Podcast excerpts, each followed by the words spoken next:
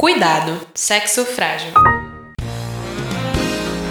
Olá, lindinhas! Nossas maldades da vez serão um papo sobre masculinidade frágil, uma entrevista sobre a arte do slam com a slammer Annalise e leituras de poesias da escritora Rup Kaur. Siga a gente em nossas maldades!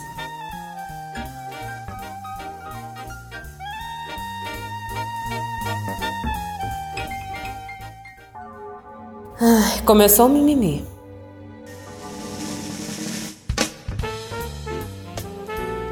Olá, meu nome é Giovana Santos e hoje estamos aqui com Fernanda, Camila e Letícia. Oi, Fernanda, tudo bem com você?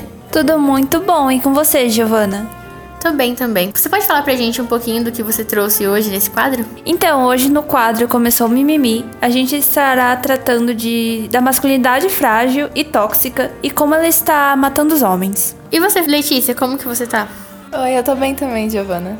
O que, que você vai trazer pra gente hoje? Então, eu vou falar sobre o mesmo tema da Fernanda, mas eu vou fazer um paralelo com o desenho de Steven Universe. E você, Camila? É, hoje eu tô aqui como comentarista mesmo. Legal. Então, Fernanda, você pode falar mais um pouquinho pra gente do tema que você resolveu trazer? É, iniciando o assunto, é legal tratar que ao longo dos séculos os homens eles foram criados para demonstrarem mais força física do que expressar os seus reais sentimentos. Essa ideia de que eles tinham que guardar os sentimentos criou frases deturpadas e opressoras que estruturavam a maneira como o homem tinha que se tratar na sociedade. Como que a ideia de ser um homem é retratada. Frases como homem não chora ou você está agindo como uma menininha, por exemplo. No geral, não é permitido que eles demonstrem qualquer característica denominada feminina, seja trejeitos, modo de falar, por exemplo. O resultado só pode ser desastroso, já que o único modo que conseguem se expressar é utilizando a raiva e, consequentemente, violência. Seja violência física, psicológica ou verbal. Tanto o relacionamento dos homens com suas esposas, namoradas, encaixa nesse, nesse quesito, porque muitos às vezes não entendem elas próprias e são violentos por causa disso. É, e como eu tava falando com a Sol, que ajudou a fazer o roteiro, a gente tava falando que os homens, eles são agressivos até com os próprios amigos. Quando eles se encontram, eles se xingam, às vezes nem dá pra saber direito se eles estão brigando. Não, né? É, se é uma brincadeira ou se eles estão brigando entre si, assim. Às vezes rola uma certa confusão pra quem tá olhando de fora. Foi muito legal você ter citado a Sol, porque foi ela que fez a pesquisa, só que ela não conseguiu estar conosco hoje, então eu estou apresentando para vocês as ideias dela e colocando alguns comentários meus, Fernanda. Então, isso tudo que a Letícia falou também é, é só um retrato de como os homens eles passam tanto tempo guardando tudo dentro de si que eles acabam criando situações que prejudicam todos ao seu redor, todos que têm contato com ele, não é mesmo, Letícia? É, inclusive, ele acaba prejudicando ele mesmo. Com toda essa opressão que ele sofre desde sempre na criação, ele acaba sendo ruim para as pessoas à sua volta e para para si mesmo. Sim, é tanto porque casos como depressão é tanto de você guardar dentro de si, não externalizar suas emoções. E esses dados eles são mais frequentes em homens? Sim, é, a Letícia ela vai falar um pouco mais sobre essa, esse quesito de saúde daqui a pouquinho. Colocando como exemplo essa, essa ideia de violência nos homens, é legal apontar que casos de acidente de trânsito em 2017 foram registrados quase 384 mil indenizações pagas pelo DPVAT, a maior parte para homens entre 18 e 34 anos. Dados do portal T5 dizem que eles também representam 82% dos casos de acidente com mortes. De acordo com especialistas, normalmente os homens se mostram mais impacientes ao volante e menos atentos às normas de trânsito. Assim, atitudes como não uso dos equipamentos de segurança, abuso de ultrapassagens e utilização de aparelhos eletrônicos acabam se tornando frequentes causas de acidentes. Agora eu vou passar para Letícia comentar o que a gente já, já acabou trazendo um gostinho sobre como a saúde dos homens é afetada pela masculinidade frágil. Então, como a Fernanda estava dizendo, os homens eles também acabam afetando a si mesmos. Pesquisas feitas pelo Ministério da Saúde mostram que entre 2011 e 2016 ocorreram 62.804 suicídios e 79% dessas mortes foram entre os homens. Ou seja, as taxas de suicídio entre os homens são muito maiores do que entre as mulheres. Aí a gente pode fazer um paralelo com aquilo que a Fernanda falou, que a criação deles acabam fazendo com que eles não externem seus sentimentos e acabam não sabendo lidar com aquilo de forma saudável. Sim, eles não externalizam porque o medo é tão grande de ser comparado a uma mulher que eles acabam, tipo, tentando de todas as maneiras extinguir isso. Sim, e portanto, reprimir os sentimentos que eles sentem, esses sentimentos que fazem parte a todas as pessoas, é, isso acaba se tornando algo destrutivo a longo prazo. Baixa covardia E é por isso que todo mundo sempre acredita Garnet, na Metista, na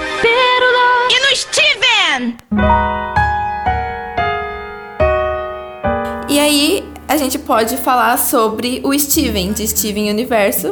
Ele foge muito dessa masculinidade imposta aos homens. Como a Fernanda disse, os homens não são ensinados a se expressar, a demonstrar sentimentos, a fugir de tudo que é, feminino, de certa forma, o desenho ele exalta a figura feminina, além de exaltar o Steven, que é um herói que ele não tem as características físicas como os outros heróis. Ele é um personagem gordinho, ele é mais baixinho do que a amiga dele, que é uma menina. Ele demonstra todos os seus sentimentos. Tem episódios, inclusive, em que ele se traveste de mulher, assim, pra dançar e cantar. Ele não tem medo desse feminino, ele não tem medo dos sentimentos dele. E isso acaba sendo a força dele. O o superpoder dele. Tanto que ele demonstra empatia com todas as pessoas que ele acaba tendo que lutar contra os inimigos dele. E isso acaba sendo o diferencial dele. O que torna ele especial, o que torna ele um herói. Além de que ele é criado por três mulheres, né? Sim, ele é criado por mulheres, então as referências de força, de, de coragem, vêm dessas mulheres. Então ele não vai rejeitar nunca o feminino. Tudo certo, Steven. Eu não queria machucar ninguém. Desculpa. Nenhuma quis me deixar ajudar, eu não tive escolha. Tá tudo bem. Não tá, não. Ah, Mas você pode pensar nisso. mas é tão ruim. Não tem problema. Não tinha nada que você pudesse fazer. Eu não quero mais sentir isso. Você precisa. Tem que ser honesto sobre como se sente para poder seguir em frente. Foi assim comigo. Tá bem. Eu acho que seria legal apontar que casos de feminicídio ou agressão contra as mulheres podem muito bem vir dessa, desse, desse modo dos homens de lidarem com as coisas. Esse modo deles lidarem apenas com a força, apenas lidarem com aquela agressividade do que com real uma ideia de conversa e tudo mais.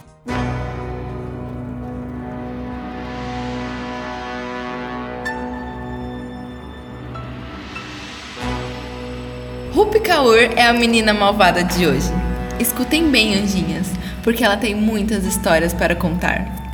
Ela é uma poetisa ousada e feminista, imigrante da Índia que mora atualmente em Toronto, Canadá. Rup Kaur nos atinge com suas palavras como um verdadeiro tapa verbal, assim como seus desenhos, que demonstram seus sentimentos da forma mais pura. Degustem o que Rupi Kaur tem a nos contar.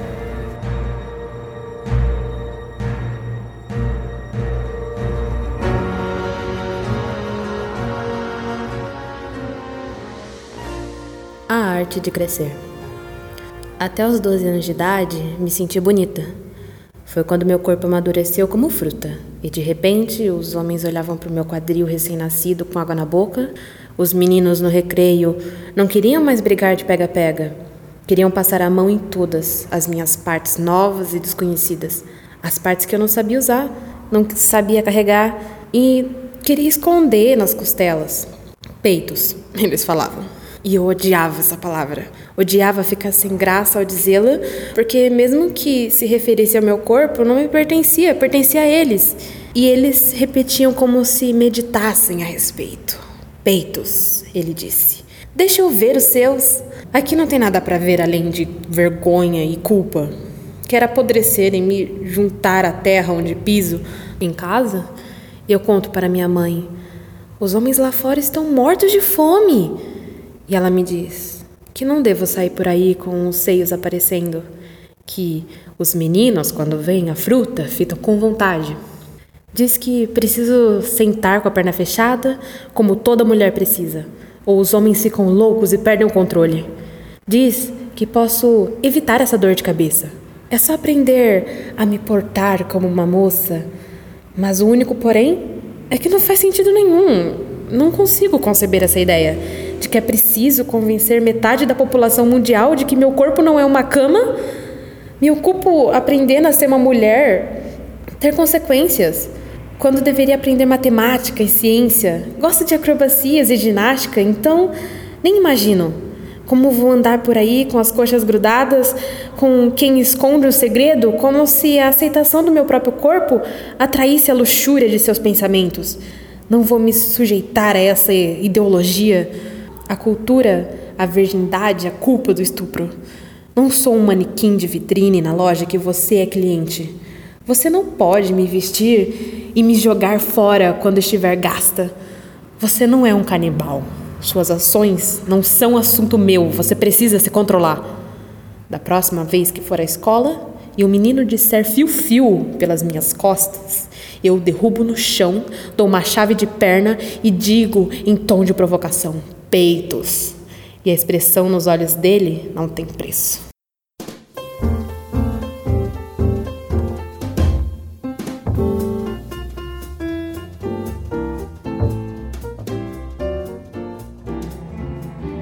Armário artístico. Abra e mostre suas cores.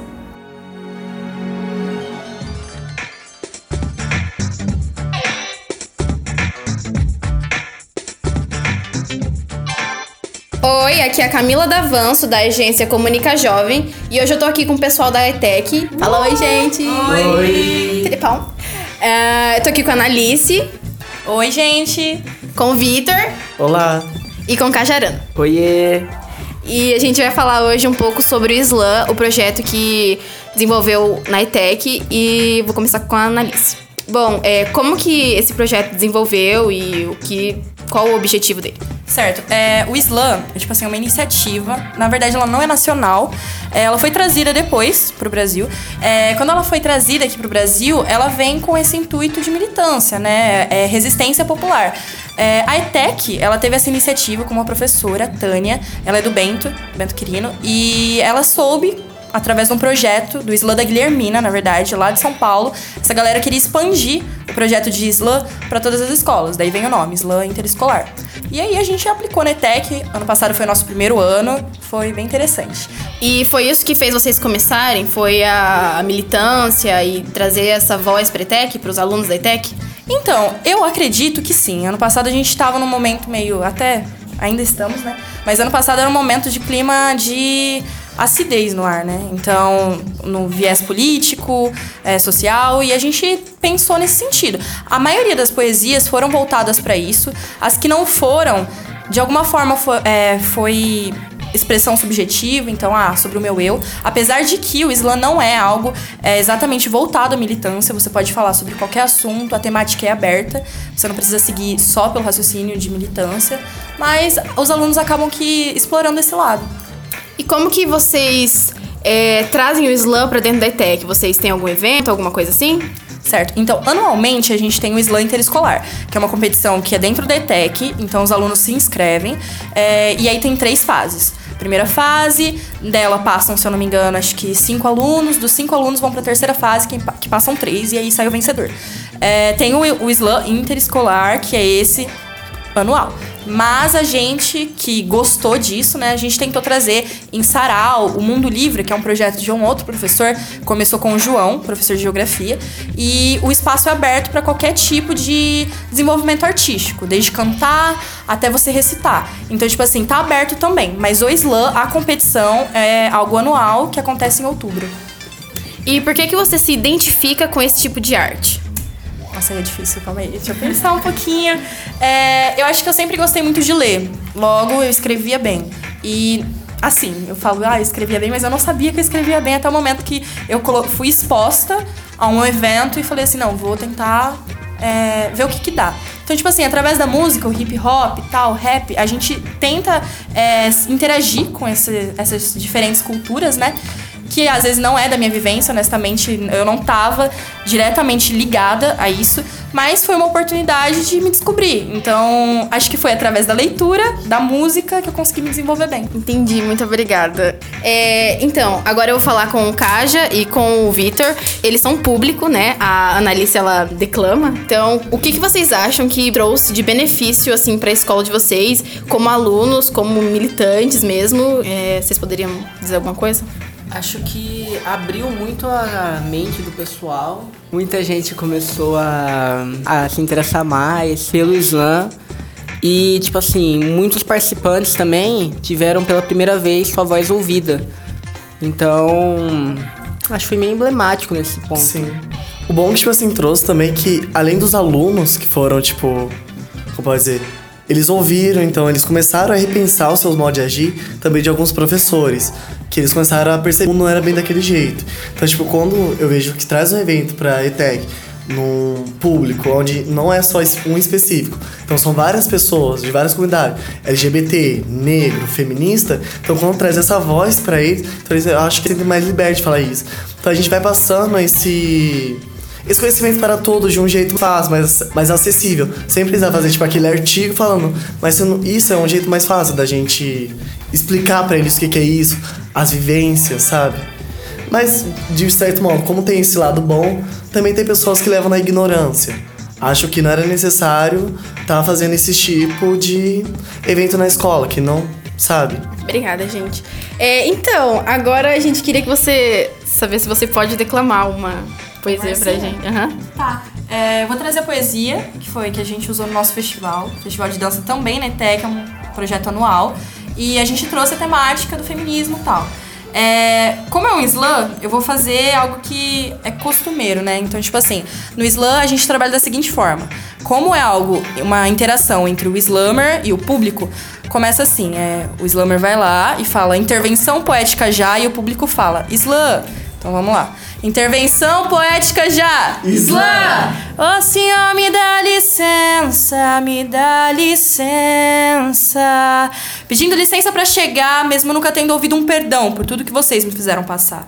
Viva o feminismo, 1936, é século 21 e eu tô cansada de eufemismo. Fazem nem cinco anos que eu já ouço sobre a luta que vocês repudiam, a gente tá cansada de ficar passiva. Nosso grito é ancestral e com todo respeito, nós somos Maria de José, somos Joana Dark, arte em forma de protesto. Perseguida, queimada pela tua religiosidade armada. Mary Curry, invisibilizada. Vocês nunca nos deram um prêmio antes que feminismo fosse sinônimo de tiro e porrada. Frida Kahlo, aquela que disse: Eu não me calo, eu não engulo teu padrão imundo. Eu posso ouvir o choro de Maria, esposa, violentada, mas submissa. Eu vejo a dor de Aninha, 10 anos e molestada, Maiara, linda e suficiente, mas escura demais, escrava demais, mulher demais para ser contratada. Eu sinto o gosto vermelho, sangue de Dandara. Mulher, trans e apedrejada. As minas tá cansada, aqui é Fight Club diário, na escola abusão e trabalho, e vocês ainda nos chamam de sexo frágil. Estranho. Ser mina é treta, é sufoco, irmão. É ter oito anos de idade, ser objeto de do teu tio, do avô e do teu irmão. Mas eu quero ver essas rimes correndo revolta. Eu não vou ver essas minas te olhando devota. Não tem mais recatado do lar, não tem mais mina apanhar, porque a gente cansou do dedo que aponta, do soco que espanca, da língua que sexualiza, mas banaliza a minha dor. Cansou do pode negado, do salário justo que ainda não foi pago. Acorda! Aqui não vai ter mais escravizada. O meu foco é o topo, é Minas no topo, liberdade sobre o meu corpo, sobre o nosso corpo. Meu útero é berço, meu sangue é sopro de vida, não é desgraça, não é repulsa, não é sujeira. E eu não me sujeito ao teu patriarcado falho. Da doença do teu machismo eu já estou blindada. Então, empeça ele matriarcado, porque a sétima trombeta não tocou, mas o reino chegou e vocês podem falar o que quiser, mas a monarca é uma mulher.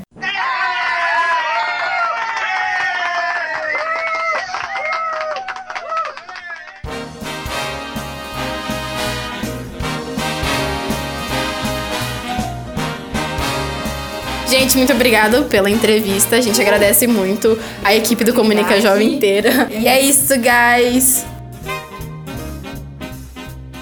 Você acabou de se divertir com as maldades do podcast Cuidado, Sexo Frágil. Até o próximo programa. Esse podcast é uma produção da agência Comunica Jovem, projeto de extensão acadêmica do Instituto Federal em parceria com a Prefeitura de Hortolândia. Produção Letícia Fontes, Sol, Camila Davanço, Fernanda Alves, Gabriela Boschini e Giovana Santos.